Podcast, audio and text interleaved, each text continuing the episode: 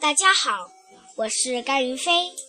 今天我给大家读的成语故事是“螳螂捕蝉”。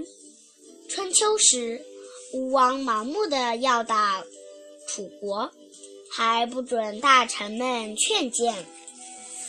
太子委婉地对吴王说：“儿臣昨日在花园里看到树上有只蝉，一面喝着露水，一面鸣叫。”自以为处境很安全，不料背后有一只螳螂，正举着前臂准备攻击。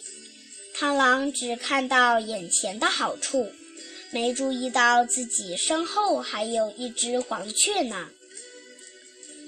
而他们三个更不会想到，此时儿臣正拿着弹弓瞄准他们呢。他们都只看眼前的利益，不留意背后的祸害，真可悲啊！吴王听了太子的话，就放弃了现在要攻打楚国的计划。